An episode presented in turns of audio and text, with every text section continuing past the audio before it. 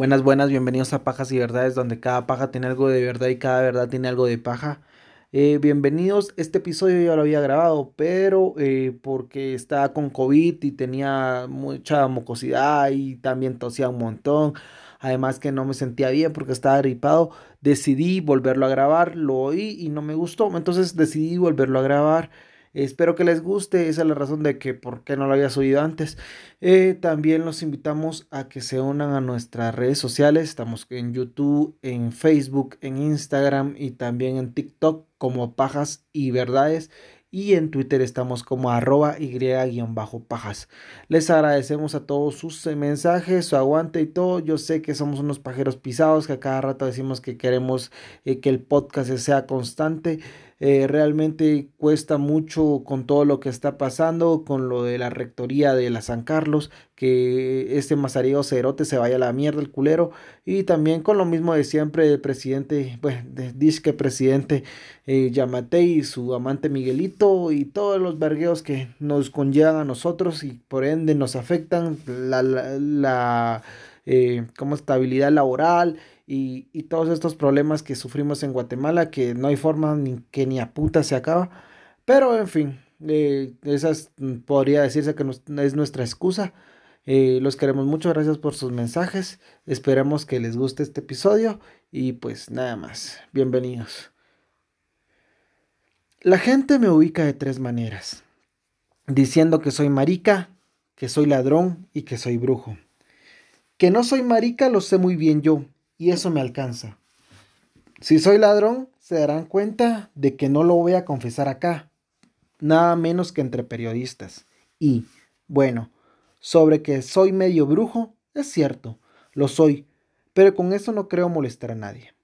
Estas fueron las palabras de José López Rega, cantante, brujo, policía, escritor, ministro y mano derecha de Isabel de Perón un multifacético que se dio la tarea de crear un grupo parapolicial que se dedicó a matar artistas, sacerdotes, intelectuales y políticos de izquierda en Argentina durante las presidencias de Juan Domingo Perón y María Estela Martínez de Perón. Esta es su historia. Antes de empezar, quiero aclarar que yo no soy, no soy argentino, boludo. Tampoco eh, soy un estudioso del tema ni del caso. La mayoría de la información la saqué del libro La siniestra triple A antesala del infierno de Argentina, que no me acuerdo ahorita eh, de quién es, pero podemos averiguarlo, permítanme, vamos a ver. Pues sí, entonces esto fue lo que yo eh, encontré en este libro, que fue la, ¿cómo decir? El, el, lo donde me basé, la mayor eh, fuente en la que yo saqué todos estos datos. Espero que les guste. El libro es de Gabriel Glassman. Y como les decía, se llama La Siniestra AAA Antesala del Infierno en la Argentina. Porque, eh, eh, paréntesis y todo, pero después de esto, después de la AAA y de Perón, se vendría Videla y toda esta dictadura argentina. Y pues bueno, yo lo resumí lo más que pude para que no fuera tan tedioso. Aclarando todo esto, pues comenzamos con el caso. La historia de José López Rega, el jefe de la siniestra AAA, iniciaría el 17 de octubre de 1916, cuando nació. Lastimosamente su madre murió en el parto, desde ahí se miraba que el pisado la iba a cagar el cerote. Su padre, Juan López, se las tuvo que arreglar para encarar la vida solo con su primogénito. Él conducía un taxi. Pasó sus primeros años en la casa familiar del barrio porteño de Villa Urquiza, donde también iniciaría la escuela primaria en el colegio José Félix de Azara. Pero al cuarto grado se dio de baja para empezar a trabajar. Su papá, Juan López, veía agravarse su salud por la diabetes. Estaba estaba tan mal que le apuntaron una de sus piernas y obviamente ya no podía ser taxista, entonces tenía que, eh, López Rega tenía que ver de dónde ayudaba a su papá y también para él para poder comer. Se lo estaba llevando a la chingada al pobre pisado. López Rega eh, siguió trabajando para ayudar a su pequeña familia, por eso se dio de baja. Ya de adolescente probó en las fuerzas básicas del mejor equipo de América, River Plate, que por cierto, si hay algún bostero, les ganamos la final de la Libertadores en Madrid y ustedes murieron en Madrid, son un ex club, perdón, ya, paréntesis. Pero no logró sobresalir. A los 20 años colgó los botines. En lo único que se destacó fue en su carácter reservado y una clara inclinación introspectiva. Era muy tímido el maje. Según varios testimonios, él prefería volver a su casa y encerrarse a leer. Tenía una biblioteca que cubría toda la pared. En su máquina de escribir, con solo los dos dedos ágiles de cada mano, tipeaba en largas cuadrillas de papel sus reflexiones sobre los mundos espirituales. Siempre fue muy eh, dado a, conocer eso, así tipo yo, eh, pero el maje sí estaba como que obsesionado. En algún momento se dio cuenta que tenía cierto talento para el canto. Eh, el canto se formó eh, en una de sus más grandes pasiones. En el bar local El Tábano le pedían que cantara mientras los demás bailaban. Realmente, supuestamente era muy bueno. También por esos años conoció a Josefa Maceda, una muchacha que era dos años eh, menor que él. Con el tiempo se casaron en 1943. Para esa fecha, José tenía solo 27 años. Uh, uno dice que, bueno, para mí, eh, en esos tiempos, creo que ya a los 27 años ya como que ya te estaba dejando el tren. O, bueno, en estos tiempos todavía hay gente pendeja que cree que, eh, que, la sociedad tiene que marcarte los tiempos de tu vida, pero en ese tiempo ya como que los 27 años ya estabas muy viejo para casarte, siendo hombre, ¿verdad? Y yo creo que también esa fue una de las razones por las cuales decían que él era gay. Además de que él era muy introvertido, no le gusta estar en fiestas, le gustaba cantar, pero no era de que él fuera el alma de la fiesta, o sea, él era como un acompañante nada más, no era tan bebedor, tampoco era de estar con mujeres, con muchas mujeres, siempre fue algo rarito el maje se mudaron a la casa del, eh, papá de, de, José López Rega y pronto se dio cuenta que necesitaban más plata para vivir. Así que se unió a la Policía Federal Argentina. Inició su carrera en 1944. Él era muy disciplinado y logró buenas calificaciones como tirador, que más adelante le va a dar frutos y lastimosamente le va a quitar la vida a los demás, pero era muy buen tirador. En abril de 1950, José López Rega comenzaría a desempeñarse en el Palacio Unzúe, que antes era la mansión presidencial donde vivió Perón, ahora es la Casa Rosada, si no estoy mal, donde velaron a Maradona. No sé, ahí unos mis cuates de Argentina nos oyen, tal vez ellos nos pueden guiar. Y también ah, quiero aclarar que también para este episodio nuestros compas de No Esperes un Final Feliz, de un podcast argentino que es muy bueno, vayan a oírlo, eh, nos dieron bastante información. Yo les pregunté y ellos muy finamente nos mandaron videos, links y, varias fuentes como para que yo pudiera tener este eh, episodio tan, tan, pues, documentado. Bueno, eh, ahí vivía Perón y en ese momento todavía vivía Eva Perón, que era la esposa de, obviamente, Perón pero todavía vivía más adelante. Obviamente va a morir, pues, pero, eh, ¿cómo decirle? Perón se casó, volvió a casar y todo esto. Y Eva Perón es una figura muy importante en Argentina, más que todo con los pobres. Tiene muchas, eh, ¿cómo decirle?, obras y benéficas y tanto que se ganó mucho a, las, a las multitudes y tenía un poder de convocatoria inmenso. Fue trasladado eh, al Palacio de Unzúe para cuidar eh, uno de los accesos de la mansión. También por ese entonces empezó a cantar en Radio Mitre en un programa que se llamaba La Matiné de Luis Solá. La vida empezaba a sonreírle, ya que nació su hija Norma Beatriz. Además, José María Villone, director de, la, de Radio Mitre, era masón y ambos empezaron a hablar de estos temas y fue Villone quien le presentó a quien consideraría su guía espiritual, Victoria Montero. López Rega quería ser más que un discípulo de Victoria, quería ser el conducto privilegiado de las fuerzas cósmicas que ella invocaba, en sus propias palabras. Él lo dijo. Victoria le decía a López Rega que tenía que ser más paciente y humilde, Pero en realidad Victoria desconfiaba de él, no, le caía muy bien y también eh, le caía mal sus ganas de convertirse como en un enviado divino. López se sumergió más en las lecturas esotéricas, buscando respuestas a su gran curiosidad, que bien ahí. Siempre que ustedes tengan eh, curiosidad de algo, quítense la duda. Siempre se creyó un iluminado, es otro tipo Mesías, que, se creía Mesías, ah, es, gente que, que, se da mucha importancia y resulta siendo, no sé, X va, como cualquiera de nosotros, pero esos más pendejos, obviamente. Bueno, eh, siempre se creyó un iluminado, tanto que cuando Eva Perón ya estaba en las últimas, ya estaba agonizando, López hizo secretamente algunos ritos para aliviar los dolores que le aquejaban a Evita y quería salvarle la vida porque eh, él creía que tenía el poder, pero por supuesto fracasó. Eva murió el 26 de julio de 1952. Pero López Rega se convenció de que aún no había logrado perfeccionar sus hechizos, pero que ese era el camino que debía seguir. Así como que eh, él es que no estaba suficientemente preparado para evitarle la muerte o el dolor a Eva, pero ah, estoy avanzando, estoy avanzando.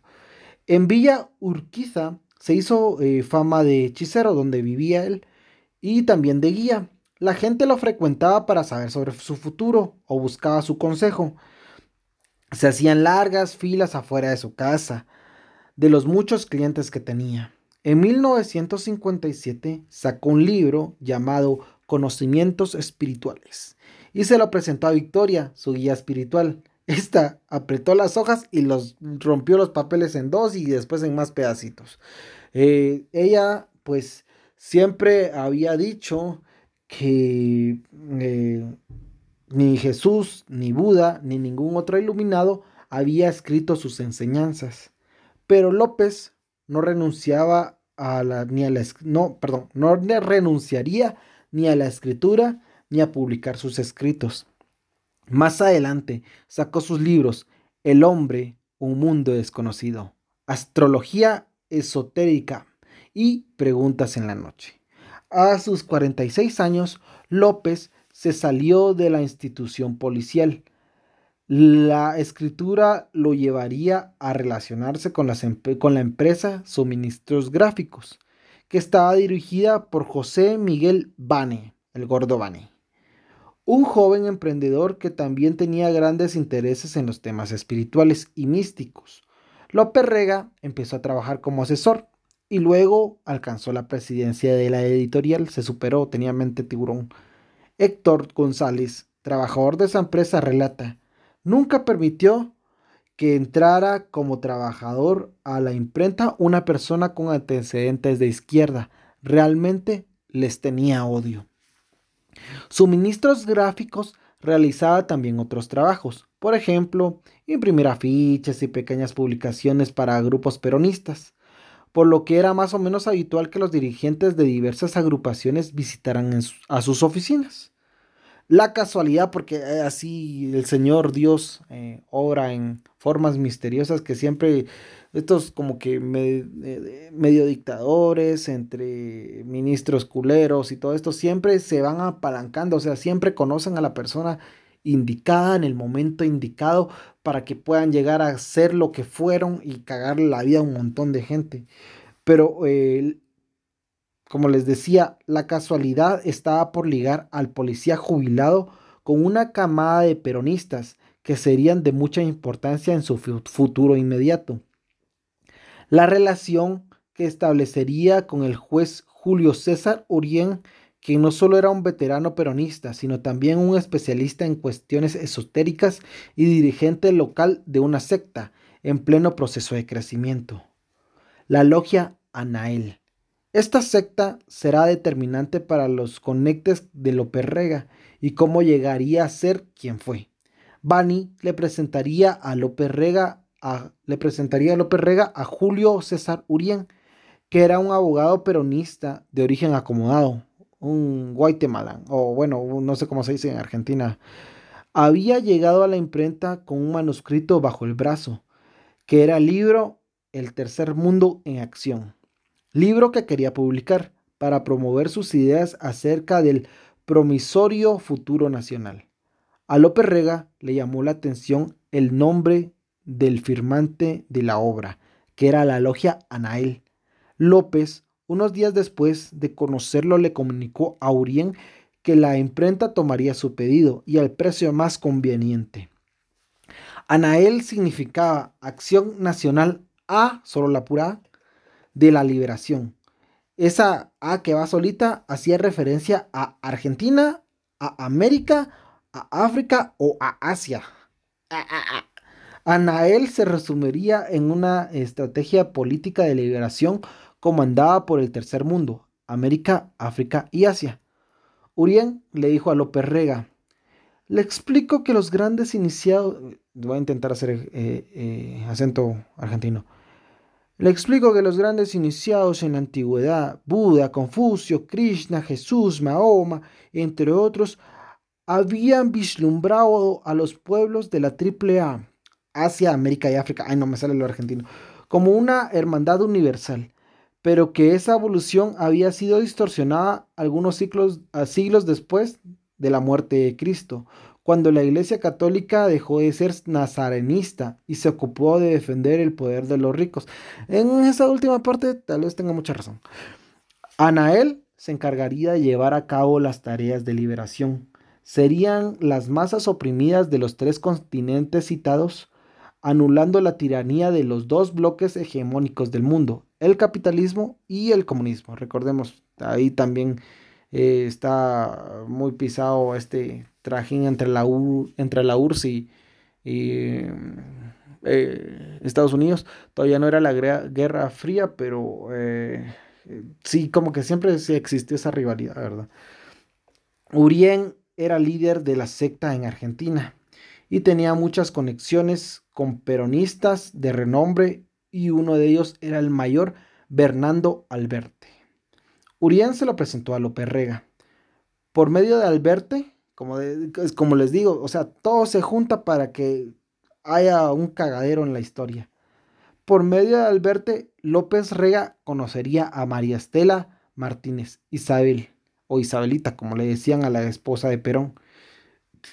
En esos tiempos, 1965, a Argentina lo gobernaba el radical Arturo Illa, el cual mantenía el poder con enormes esfuerzos. Ese año también llegó Isabel a Argentina. Empezaron a eh, esperanzando a algunos e incomodando a otros. Todos sabían que cada acción que tomara estaba dirigida por Perón, que estaba en el exilio en España.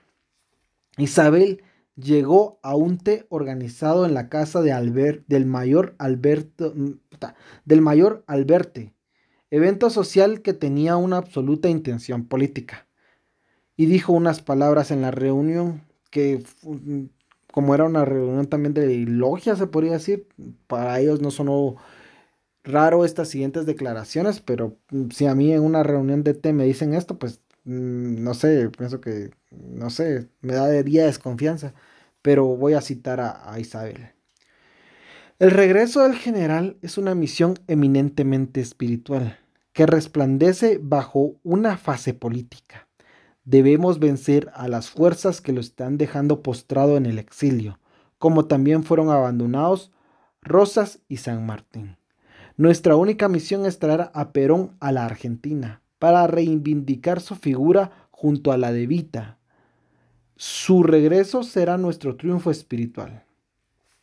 Días antes, López se había desvivido dándole elogios a Evita Así, eh, siempre fue un lameotas este pisado, pero así era, eh, eh, más adelante se va a ver, pero era así de una sobremanera, o sea, sí era de que, ay, Isabel, qué bonitos sus dientes, qué bonito su encía, qué, qué, qué bonito sus ojos, qué bonita, pues no sé, qué bonita su nariz, qué bonito sus, o sea, era así, culebra, culebra, culebra al cerote. Eh, como les decía días antes, López se había desvivido dándole elogios a Evita, Perón e Isabel. Isabel le agradeció las palabras y para terminarla de cagar y aumentar su ego, le transmitió cuánto le había acordado López Rega al profeta Daniel. El ex policía se sintió soberbiamente halagado, como, siempre el cerote. y no dudó en mostrar cuánto conocía de la vida de Daniel, haciendo énfasis, que eh, haciendo énfasis en que Daniel había logrado influir como nadie en la, rey de, en la corte del rey Nabucodonosor. Puta, qué nombre más erote. Nabucodonosor pero era así como que, sí, es que yo al Daniel lo conocí, sí, cuando estaba escribiendo los Apocalipsis y las cuatro bestias y esa su visión, yo estaba ahí con él, estábamos echando ahí unas chelas y puta, estamos hablando de, esoterismo y todo esto. Ah, así se me figura ese pisado. Pajerazo el mierda.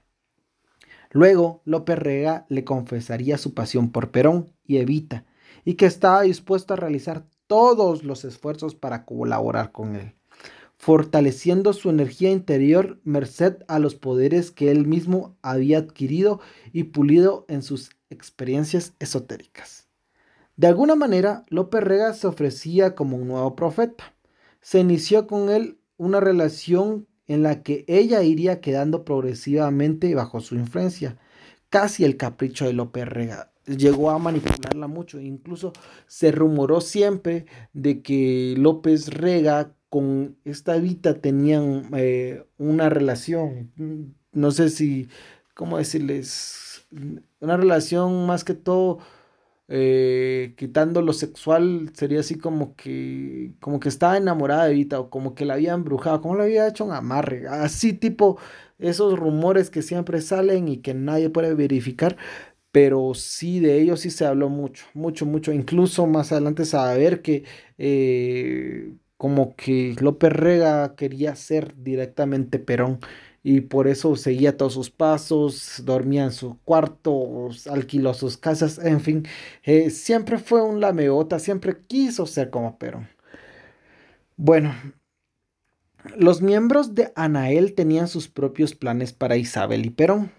Consistía en colocar un miembro de la logia en los estrechos e íntimos círculos madrileños de Perón, López Rega no fue el primer que, en el primero que pensaron, y tampoco fue el que propuso la logia.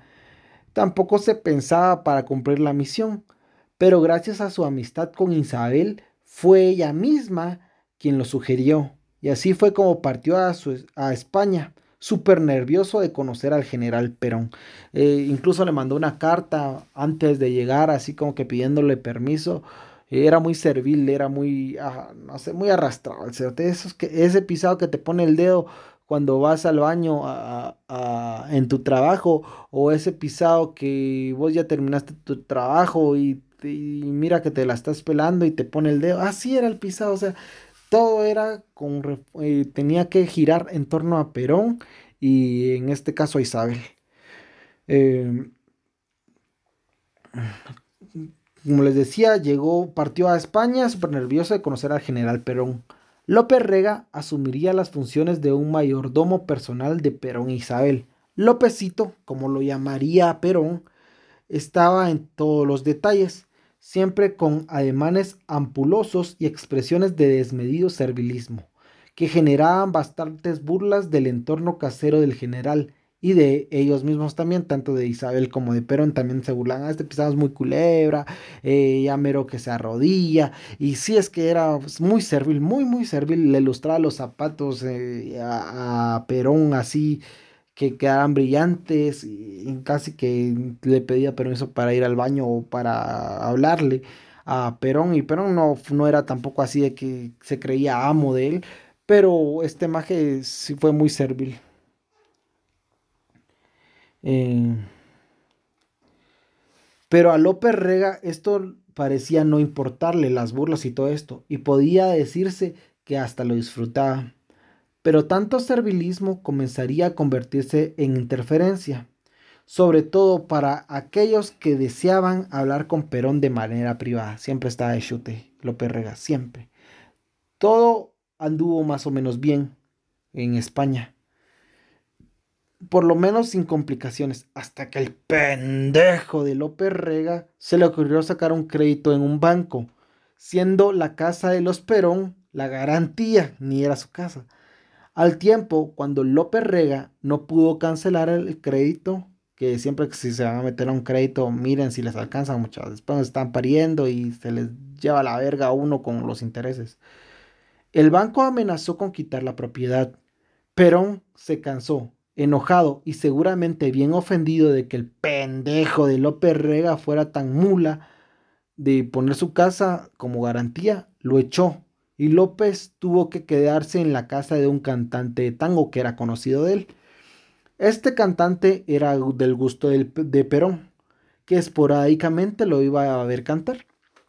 Él le pidió a Perón que lo volviera a recibir en su casa, y fueron sus peticiones, junto a las súplicas de Isabel, que hicieron que Lópezito volviera a la casa de los Perón se volvería más servicial que nunca, mucho más arrastrado, pero también más celoso de las visitas y relaciones de sus amos, porque él se, mm, así los miraba como unos amos. Ya era una relación así, amo, no sé si decir esclavo, pero sirviente sí. López también inició con la publicación de la revista Consumo Popular, en la que él se encargaría de publicar trabajos esotéricos y también el horóscopo. También durante algunos viajes esporádicos a Buenos Aires, López se reuniría con los dirigentes políticos y sindicales. Tuvieron también negociaciones entre Perón y los militares argentinos sobre el cadáver del embalsamado de Eva Perón, que había sido recuperado y lo mandaron a Madrid. Durante días, Perón, Isabel y López Rega pasaron horas ante el féretro y también ante el cuerpo. Eh, y los últimos dos, tanto López Rega como Isabel de Perón, no escatimaron rituales para que el espíritu, entre comillas, de la banderada de los pobres se fundiera con el de Isabel. Supuestamente le iban a pasar del cuerpo de Vita al de Isabel su humildad y su poder de convocatoria, supuestamente. Eh, como que yo sé, yo no soy un especialista en el caso, pero como que así no funcionaba. Cosa que al final no pasó. En los últimos meses de 1972, Perón abandonaría su exilio y regresaría a la Argentina. Junto a él regresaban también Isabel y López Rega y así empezaría el poder del brujo de los Perón y la terrible Triple A, que se cree que son culpables de entre 1500 y 2000 asesinatos. Eh, porque no están todos confirmados y pues habría que estudiarlos más, ¿verdad? O bueno, yo creo que los argentinos sí estudiaron eso, pero no hay un número confirmado. Pero para que sean entre 1500 y 2000 asesinatos, sí hubo cagadales. En las elecciones del 11 de marzo de 1973, casi la mitad de los votantes eligieron a Héctor Cámpora, candidato del peronismo, como presidente. Casi todos los sectores del movimiento peronista iban a estar representados supuestamente en el nuevo gobierno nacional, pero solo eran apariencias. En el fondo se sabía que iba a haber una batalla política sin precedentes. Porque eh, yo pensé eh, que Perón, no sé, que Perón tenía como que su base de seguidores y sí la tenía, pero estaban divididos entre la izquierda peronista y la derecha peronista y entre ellos se daban pica y se, se eh, algo raro, ¿verdad? Porque se supone que es el mismo líder, pero bueno. Acá aparece la agrupación Montoneros, que era una guerrilla peronista que estaba presionando al presidente Cámpora para que pusiera en los puestos claves a miembros de su organización. A López Rega se le declararía ministro de Bienestar Social. Hay varias teorías del por qué Perón, que medía cada uno de sus movimientos políticos, cada uno de sus pasos, designó a Lópezito como ministro. Una de las teorías es que lo hizo para complacer a Isabel, otra es que Perón lo designó por cariño, ya que Lópezito había, se había convertido en una especie de enfermero. Un enfermero personal de Perón que tenía ya muchos problemas, más que todo con la próstata. Pero también se presume que fue su relación con la logia P2. Así es la logia, no estoy chingando, así es. Es una P y un 2. P2. Que eh, significa propaganda due. Eh, de extendida y creciente influencia política y económica europea y gringa. Dirigido por Licio Geggi, un empresario italiano que había vivido en Buenos Aires durante el primer gobierno de Perón y que se había hecho rico por la industria textil y seguramente por la explotación. Eh, la P2 era un centro esencialmente anticomunista, con inclinaciones hacia el fascismo italiano y falagantismo español. Era una puta, era todo el combo de los pisados. Lópezito era el ideal de la P2 y de la logia Anael. Otro factor era la buena convivencia que tenía Gelli y Perón, lo que catapultó aún más a Lópezito. López Rega se encargaría de iniciar la devolución de gentilezas y empezaría a limpiar a la izquierda peronista del mismo Perón. Todo estallaría el 20 de junio de 1973 en Ezeiza, donde Perón supuestamente haría su regreso, su arribo, la primera vez que volvía del exilio, a la Argentina. Bajaría del avión y supuestamente había rumores de que también daría un discurso. La logística estuvo a cargo del Ministerio de Bienestar Social, que era el que López Rega dirigía. Casi un millón de personas esperaban a su líder, muy ilusionados. Los argentinos le tenían, no sé si le tenían o todavía le tienen mucha fe a Perón, pero sí se los ganó. Y más con Evita también. Entonces sí llegaba mucha gente a verlos, a oírlos. Eh, les obedecían prácticamente en todo. Pero eh, bueno, Eh, un millón de personas esperaban a su líder. También la izquierda peronista, que estaba peleada con la derecha peronista a la que pertenecía Rega, eh, también lo esperaban. Se originó un tiroteo y murieron 13 personas y hubo una gran cantidad de heridos. López Rega fue el principal responsable de esta emboscada a montoneros. A su ver, él solo había cumplido su deber y devuelto la confianza que le había depositado P2 aprovechando a dos pájaros de un tiro. Eh, montoneros se, los montoneros se movilizaron el 21 de junio con la consigna de romper el cerco del brujo, refiriéndose a López Rega. Perón les dijo que iba a designar a una persona para mantener contacto con ellos y les designó al propio López Rega. Se mamó ese cerote de Perón. Ah, están chingando a mi compa. Pues aquí les pongo a mi compa para que se arreglen de que estén chingando a mi compa. Así mero. Si les gusta, bueno. Si no, vas a la verga. Lo que pasó en Ezeiza alejó a Perón de la izquierda peronista. Y también a Cámpora, que fue el que pagó los platos rotos y terminó renunciando. Para mientras, la salud de Perón iba empeorando y era una cuestión y preocupación de Estado. El doctor Jorge Taina, Tayana, perdón, el doctor Jorge Tayana había intentado informar debidamente al gabinete de la salud del propio Perón, pero López Rega le salió hasta los huevos. Decía que si Perón estaba enfermo, él lo sentiría en el cuerpo. Por mis huevos, que lo siento. Si Perón estuviera enfermo de gripe, yo sentiría gripe también a la verga, compa. Pero como sabemos, eso no sucedía explicaba con aires tranquilizadores que era, eh, que era evidente que el presidente gozaba de buena salud, supuestamente, pero pajas. Eh, Perón ya está muy demacrado. Con la renuncia de Cámpora se llamó a nuevas elecciones, para mientras el que fue presidente de Argentina fue Raúl Lastiri, que para ese entonces ya era yerno de López Rega. La fórmula en la papeleta fue Perón Perón, en alusión a que era Perón como presidente, el general Perón como presidente y su esposa Isabelita como vicepresidente. Solo dos días después de que las nuevas elecciones presidenciales le dieran a Perón su tercer periodo al frente del Ejecutivo Nacional, el metalúrgico José Ignacio Russi, secretario general del CGT, moriría acribillado a balazos en un atentado cuya autoría correspondió a un, a un comando de montoneros. La izquierda estaba atacando.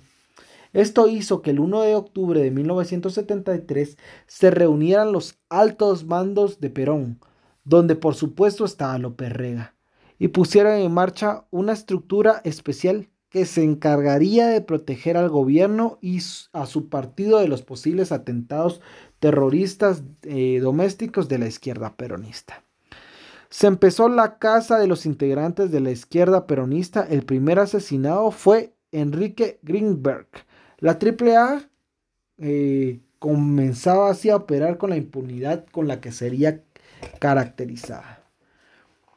La derecharización, derechización del gobierno era evidente y la izquierda fue eh, desplazada. La barrieron prácticamente. López Rega vigilaba celosamente al general y también a Isabel, con quienes vivía en la quinta presidencial. López Rega contaba con, con intercomunicadores, también teléfonos internos y directos.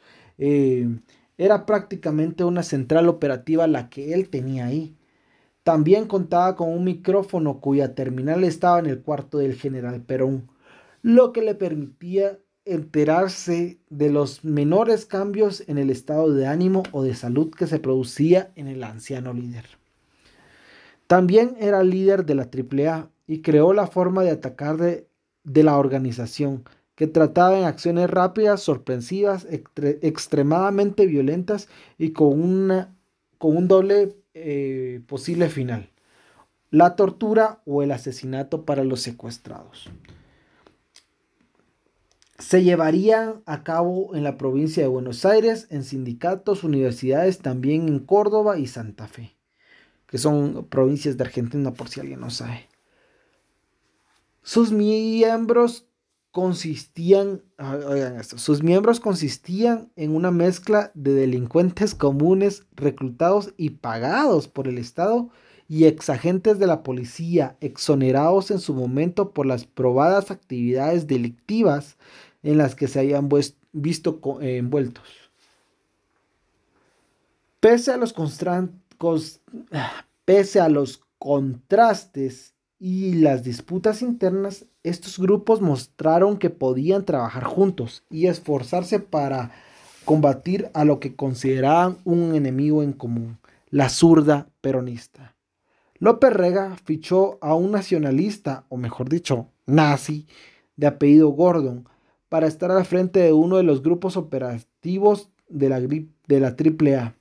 La agrupación se dividía así voy a decir agrupación antimarxista argentina una sola vez y todos estos comandos eh, tienen eso antes, o sea, agrupación antimarxista argentina, comando viola. Y también lo tiene lo mismo el comando Villar, el comando Juan Manuel Rosas, comando regional Córdoba, comando regional Buenos Aires, comando regional Tucumán, comando regional Rosario, Libertadores de América, comando Capital Federal, comando Cáceres Monie, y esos eran los comandos. Jorge Conti era clave para la distribución de dinero para eh, conformar la logística operativa de la AAA. Establecido en la televisión argentina como un reconocido periodista y conductor, más tarde se le imputaría de desviar parte del presupuesto de su informativo, de su noticiero, hacia la AAA, porque también hay que financiar los, los parapoliciales y paramilitares. Las armas de la organización eran, muy, eran compradas en Paraguay y las entraban como que de contrabando, ¿verdad? Pero si era López Rega no, le decían nada, o sea, sí, sí, sí, señor, pase, no tenga pena, no se güey. Los objetos eran asignados a diferentes núcleos operativos tras una selección en la que, a menos que fueran importantes figuras, intervenía directamente López Rega. Los que no eran relevantes, se podría decir, era así como que, ah, esa imagen, déjalo, o sea, ¿para qué vamos a molestar al jefe? Mátalo nada más.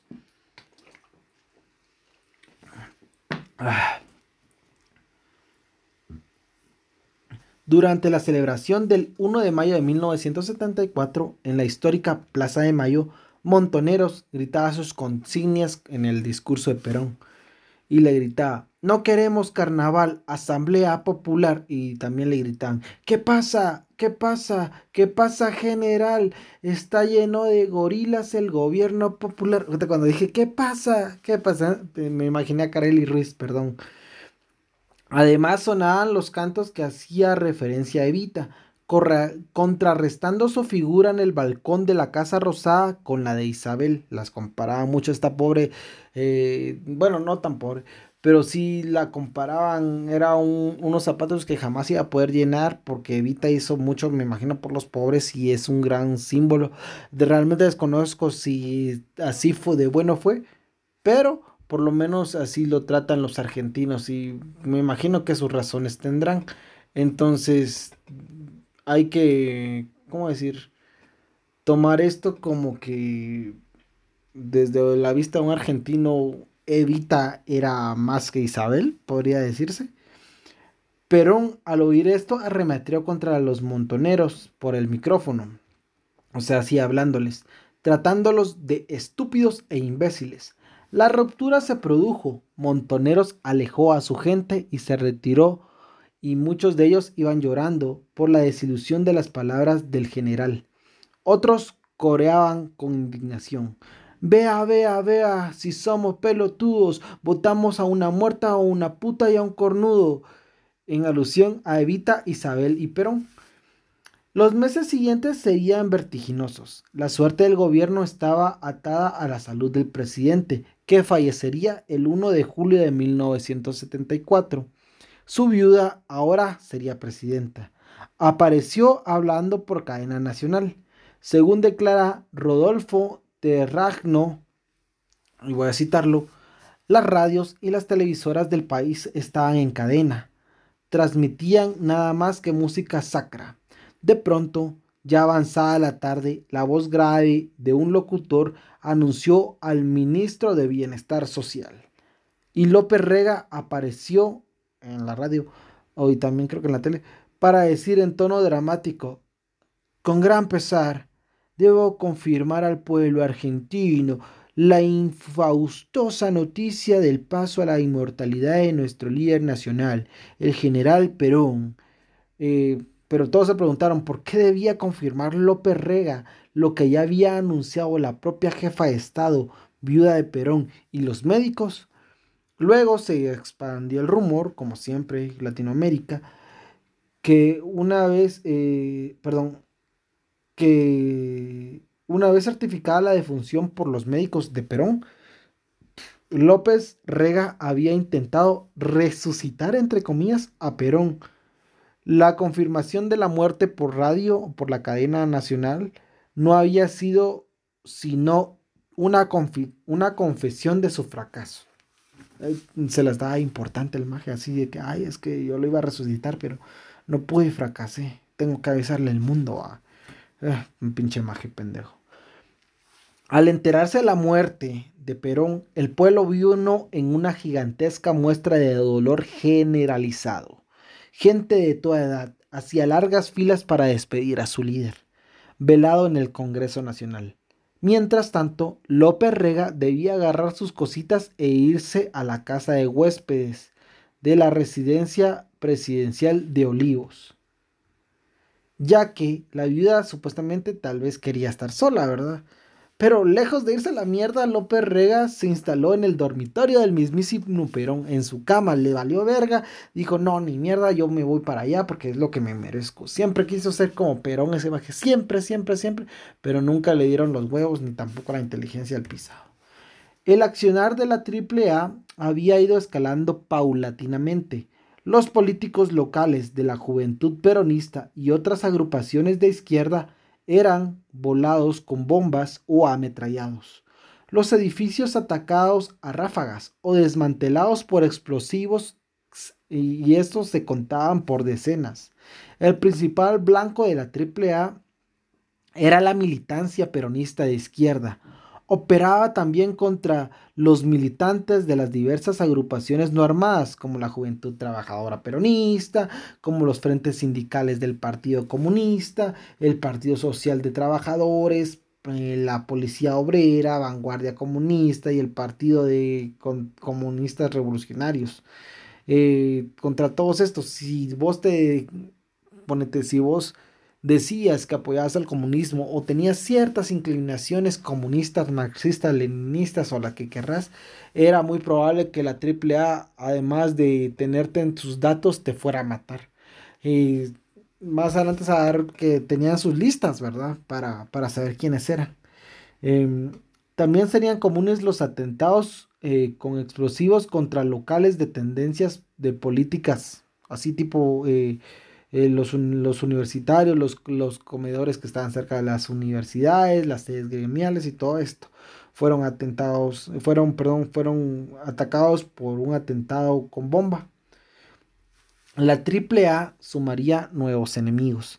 En una de sus primeras presentaciones públicas que haría por medio de un volante, se lee, voy a citar, en una reunión realizada en Córdoba, las organizaciones argentinas que a continuación se detallan por decisión de sus comandos acordaron y resolvieron actuar en forma conjunta y aniquilar o ejecutar previo juicio sumarísimo a aquellos individuos, cualquiera que sea su nacionalidad, raza, credo o investidura, bien inclusivo los vergas, que eh, respondan a intereses apatriadas, marxistas, masónicos, anticristianos o del judaísmo internacional sinárquico. Eh, es lo que yo digo, o sea, si no estabas con Chusito, si vos no estabas con la iglesia, no sé si evangélica, protestante o la católica, si vos no te acoplabas a ese status quo, no sé si se dice así, pero si vos no te acoplabas a eso, si vos tenías otra religión, si vos no querías ser católico ni cristiano de bien, se podría decir, prácticamente eras un comunista que te iban a matar. Y eso sigue pasando incluso hasta aquí en Guatemala en estos tiempos 2022. Eh, pero no sé, o sea, qué huevos, va, o sea, no hay diversidad. Además, eh, López Rega era brujo, eso no va, supuestamente la brujería es pecado, que sepa yo, va.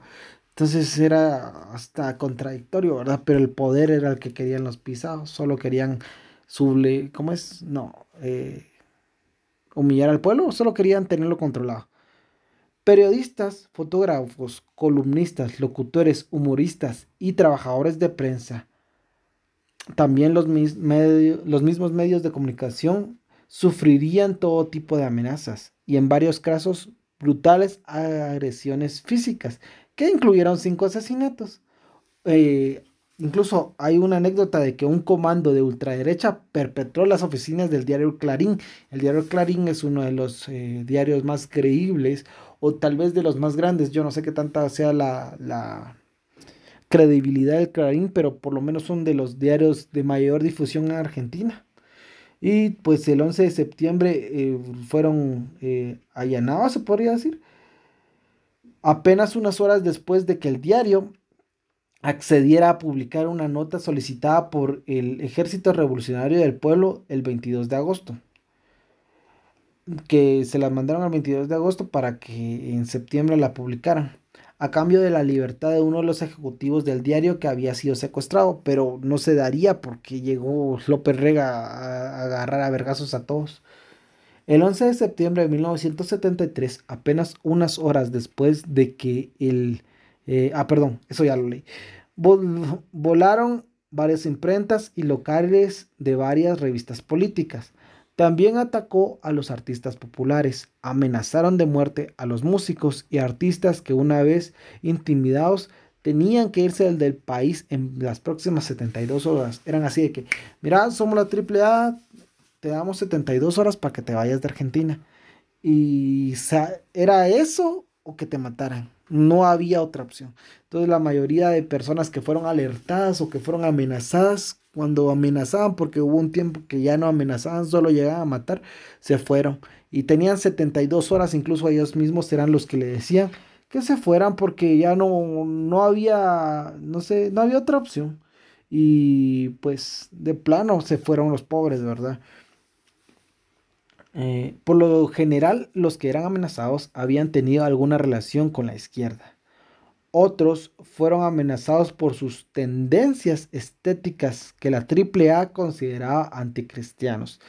Y eh, todo esto era si vos tenías un tatuaje, si vos te hacías un piercing, si vos no tenías el pelo bien recortado, si tenías el pelo largo, aunque es súper contradictorio porque Jesús tenía el pelo largo, o sea, pinche gente pendeja. Pero bueno, de plano. También fue acribillado el sacerdote Carlos Mujica en la puerta de la iglesia donde acababa de dar misa. A finales de enero de 1974, la AAA difundió la lista de blancos a ejecutar. Era muy grande y llamaba la atención las personas altamente reconocidas que aparecían. La mayoría de ellos moriría a manos de la AAA. Las características de los crímenes de la AAA eran un seguimiento a la víctima en un momento determinado, la sorpresa y la liberación del sector. O sea, la sorpresa era la sorpresa de cuando atacan y la liberación del sector, que ya no había ni un policía por la zona cuando pasaba la AAA, para que terminara después la persona con la que habían seguido y acorralado, eh, muerto por una lluvia de balas. En noviembre de 1974, Lopecito repatriaría los restos de Vaperón, porque está en España, los que planeaba depositar junto a los de su esposo. Él quería hacer un mausoleo gigante eh, de próceres del país, eh, pues eh, era como un altar a la patria. También supuestamente quería sumar a, ese mausoleo los restos de José de San Martín y de Juan Manuel Rosas. Los quería todos juntos, junto a Evita, junto a Perón. Pero, como todos los imperios caen, y el principio del fin de la AAA sería la muerte del jefe policial Villar, que era uno de los compinches y también de los altos mandos de la AAA. Y la designación como ministro de Economía de Celestino Rodrigo, amigo de López Rega, con quien compartían la pasión por el ocultismo. Siempre, esta imagen nunca dejó su fe, siempre fue así. El 2 de junio se iniciaría una nueva etapa. El nuevo ministro anunció su plan que pasaría a conocerse en la historia de Argentina como el Rodrigazo. Un shock económico que incluiría la devaluación del peso, que por Argentina tiene una inflación de la verga ahorita, la subida de tarifas de todos los servicios públicos y la triplicación del precio de la gasolina. También sugirió el aumento de los salarios como máximo un 40%. Pero la Unión Obrera Metalúrgica logró aumentos superiores al 140%, lo que destruyó el nuevo plan económico del ministro. Pero los incrementos necesitaban la homologación del Estado. El ministro presionó para rechazar la homologación y el 24 de junio se confirmó el aumento, pero días más tarde dijeron que siempre no y que el aumento solo sería del 50%. Esto desencadenó una nueva crisis. El ministro, el ministro de Trabajo presentó su renuncia y la Central Obrera convocó una huelga general. El 28 de junio Isabel dio su veredicto se anulaba la homologación de los aumentos y la emprendía contra los dirigentes sindicales. Pero el descontento sindical no era el único problema para López Rega. Se dio a conocer un pedido de investigación sobre las actividades de la AAA. Las investigaciones fueron hechas por el teniente coronel Jorge Sosa, quien por entonces era el jefe del regimiento de granaderos del ejército y responsable de la custodia presidencial en la Quinta de Olivos. Sosa conocía de las actividades de López Rega, a quien rápidamente relacionó con la AAA porque ellos operaban con tal impunidad que sí sabían que era López Rega, que sí sabían que era Villar, pero nadie tenía el, eh, el poder para hacerles algo.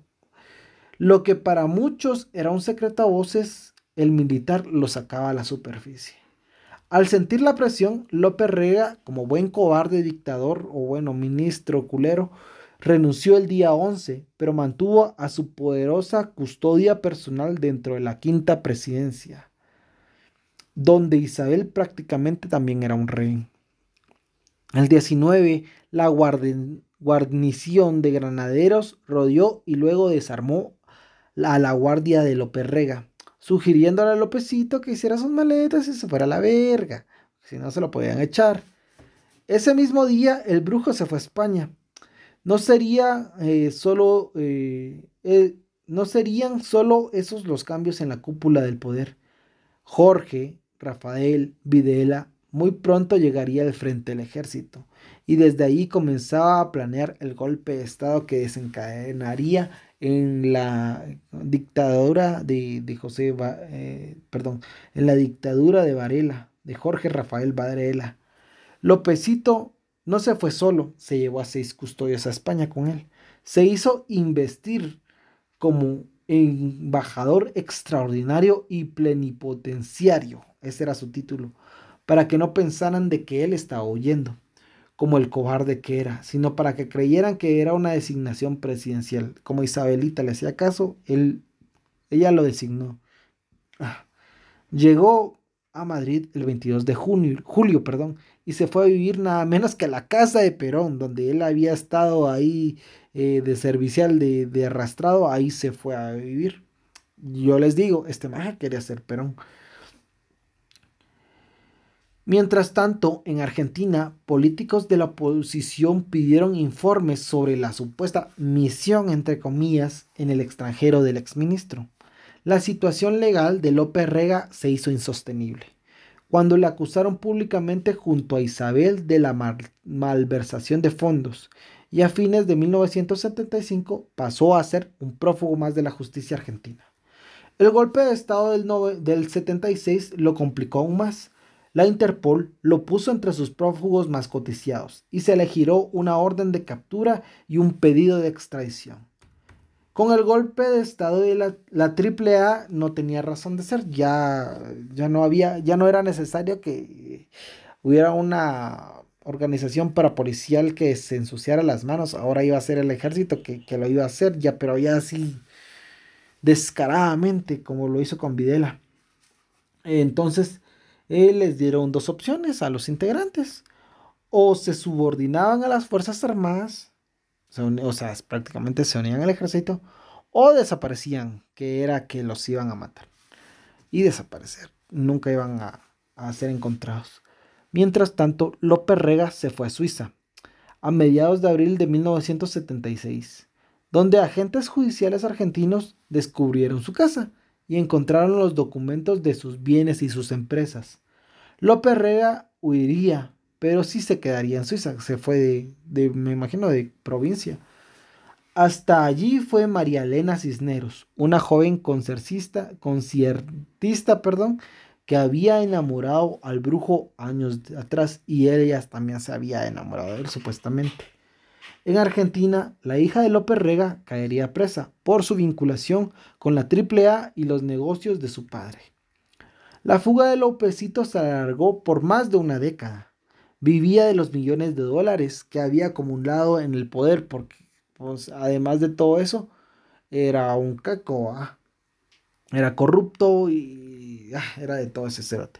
Se creó varias identidades falsas y María Elena, su mujer, se hacía pasar por su hija o su sobrina, porque era muy, muy evidente la diferencia de edad que tenían los dos. Por esas fechas, el gordo Bani, también prófugo por el caso de la AAA, se encontraba muy enfermo y sin dinero, así que vendió la ubicación de López Rega en Ginebra. Pero el brujo logró escabullirse y solo eh, dieron con María Cisneros, pero ella no había hecho prácticamente nada, entonces de qué la podían culpar, Entonces la dejaron libre y todo. El viejo continente ya no era seguro para él. ¿Y qué hace un criminal de guerra o dictador latinoamericano o alemán. Cuando no quiere que se le atrape, pues se va a Estados Unidos. A huevo que sí, la tierra de las oportunidades. Y se fue con todo y María Cisneros. Todo parecía ir bien. Eh, volvió a escapar, o sea, se fue a Estados Unidos y tenía plata para el resto de sus días, que ya estaba viejito el señor. Pero todo cambió en febrero de 1986. Parece chiste, realmente, pero ahí sí es anécdota. Parece chiste las circunstancias en que algunos de estos criminales, no sé si de guerra o, o, estos criminales de Estado, no sé cómo decirles, estos mierdas, caen, o sea, en manos de la justicia. ¿Cómo es que están tan confiados o son tan descarados que sienten que son intocables? Este episodio huyó, pero en 1986 María Elena se presentó al, al consulado argentino en Miami, donde vivía con López Rega, para renovar el pasaporte de López Rega. El funcionario lo vio y no podía creer que la mujer estuviera conscientemente entregando un pez tan gordo como López Rega. Incluso creyó que era una broma que lo estaban chingando. De que, no, usted señora, ¿cómo putas me va a venir a decir López Rega? Pero bueno, María Cisneros, con un descaro asqueroso, le, ah, asqueroso, perdón, le dijo al cónsul que los delitos de su esposo o su pareja ya habían prescrito. Que por favor le renovara el pasaporte. Pero la pisada valió verga el 13 de marzo de 1983. López Rega fue detenido en Estados Unidos con 79 años. El 4 de julio lo extraditaron. Después de 11 años de clandestinidad, su nuevo hogar sería la unidad carcelaria 22.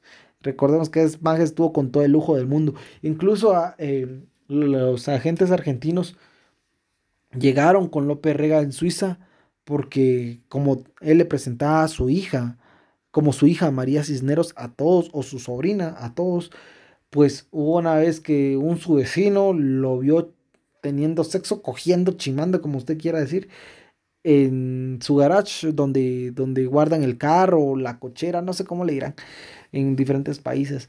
La cuestión es que los vieron y estaban cogiendo, entonces como que, ay, está cogiendo a su hija, eso es incesto, y se armó un chisme y de chisme en chisme, de lengua en lengua, se fue creando esto, como habían dicho que eran argentinos y era evidente por el también, por el acento, entonces se empezó a dar cuenta que él era López Rega y que ella era María Cisneros, entonces eh, no eran hijo y padre, pero o sea, bien, así como que, a la verga, están cogiendo sus pisados y son madre e hijo, qué huevos, han de ser del oriente. Pero, como les decía, por eso empezaron a caer. Es que es increíble cómo, cómo caen estos pisados. Es, es irrisorio. O sea, yo digo, puta, no sé si lo presentan en una película. Uno dice, ah, esa mierda no pasó. ¿Cómo vas a creer, maje? Pero bueno, en realidad sí pasan. Pasa en la vida, pasa en TNT. Con su detención empezaron las denuncias y los testimonios sobre la AAA. Pero por desgracia, como suele suceder en Latinoamérica, por desgracia de la justicia y de las víctimas de López Rega, López Rega moriría a las 8 de la mañana el 9 de junio de 1989.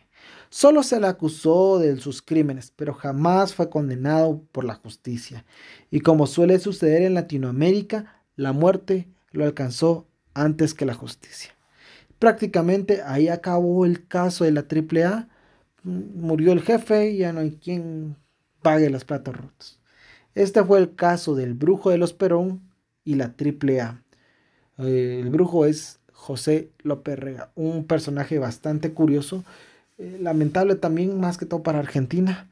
Eh, si me están escuchando, bueno, yo sé que me escuchan allá, pero si tienen algo más que, al, que me equivoqué en algo o que ustedes creen que la cagué en algo, aquí estamos siempre para que para que ustedes puedan corregirme.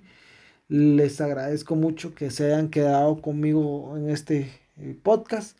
Los quiero mucho. Eh, y pues siempre les digo que nos sigan en nuestras redes sociales. Estamos en Pajas y como Pajas y Verdades en Facebook, Instagram, YouTube y TikTok. Y también estamos en Twitter como arroba y-pajas. Eh, yo supuestamente el 21 de agosto iba a hacer un envío en Twitter. Ya no me dio tiempo. Pero sí lo vamos a hacer el próximo vez. Y ya tengo el tema y ya está estudiado. Y ya solo es que ustedes se agreguen. Y estamos los jueves en Instagram con los envíos. Eh, bueno, cada dos jueves. Un jueves sí, un jueves no. Esperamos que ahí me puedan acompañar. Y nada más muchachos. Los quiero mucho siempre escríbame si les gustó el, podcast, si se les hace divertido, si se les hace aburrido, si se les hace de huevo, si se les hace tedioso. Toda opinión es bien recibida. Y pues nada más. Ah, también una cosa más, eh, por si nos pueden puntualizar, poner las estrellas, puntualizar, creo que es. O bueno, ponerlos las cinco estrellas en Spotify, se los agradeceríamos mucho para que la palabra de pajas y verdades, este evangelio de sueldo mínimo, explotación laboral y país tercermundista se siga expandiendo. Los quiero mucho, recomienden el podcast, nos ayudaría mucho, unas en las redes sociales nos ayudaría mucho y muchas gracias por su aguante. Los quiero un montón. Eh, nada más, solo, espero que estén bien. Que estén bien, besos. Adiós.